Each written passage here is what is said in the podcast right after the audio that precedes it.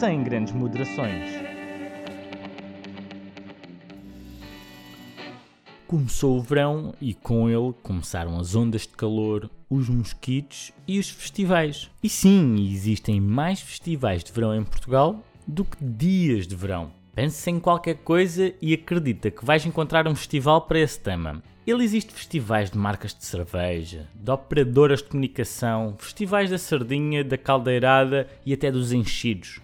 Temos festivais de norte a sul, do interior às ilhas. Na verdade, é mais fácil encontrar um festival em Portugal do que uma casa para alugar. E se vermos bem, um dia num festival já fica mais barato do que uma diária numa casa arrendada. Caso não acreditem, basta passarem na Avenida Almirante Reis em Lisboa. Sim, sim, lá existe tanta gente a viver em tendas que qualquer dia aquela rua deixa de ser uma avenida. Passa a ser um parque campismo Almirante Reis. De qualquer maneira, o regresso dos grandes festivais depois de uma paragem forçada por culpa da pandemia. Mas ainda não decidi se era melhor estarmos parados ou ter que levar com a Anitta no palco. Existem outros festivais que eu também não consegui compreender como é que uma marca de cerveja organiza um festival e consegue vender a caneca de cerveja três vezes mais cara do que um metro quadrado em Albufeira. E quem gosta mais de festivais do que festivaleiros? As câmaras municipais. Sim, sempre que há um festival, os executivos camarários saem à rua para fotos bonitas e frases a dar a entender que aquilo só acontece graças a eles.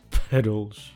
Tantas vezes temos presidentes e vereadores a falarem de apoios, e-mails e esforços que, pura e simplesmente, são só o trabalho deles. Vereadores autoelogiam-se porque fizeram um despacho, vejam lá. Pessoas que se gabam do trabalho que têm que fazer deprimem-me. Sinto que nenhum pega-monstro tem tanta gosma. E vocês já imaginaram se isto pega moda noutras profissões? Vamos ter empregados de mesa a interromper o jantar para um discurso. Graças a nós, ao empenho e ao serviço, vocês hoje estão a comer comida cantinha. Ok, vamos entrar num pronto a vestir e. Pois você está a ver aquela prateleira cheia de camisolas graças a um trabalho exaustivo desta equipa que tratou, cuidou e dobrou toda a roupa. Ai, como diz o Guedes de Carvalho, vocês tenham noção. Aos vossos pais foi pedido para irem para a guerra. A vocês só pedimos que estejam calados. Tenham noção. Entretanto, sabemos que por Lisboa eles gastaram milhões a colocar ciclovias e agora estão a gastar milhões a retirar as ciclovias. Malta, se vocês não souberem o que fazer ao dinheiro, façam mais um festival. Vocês já têm montes de gente acampada aí.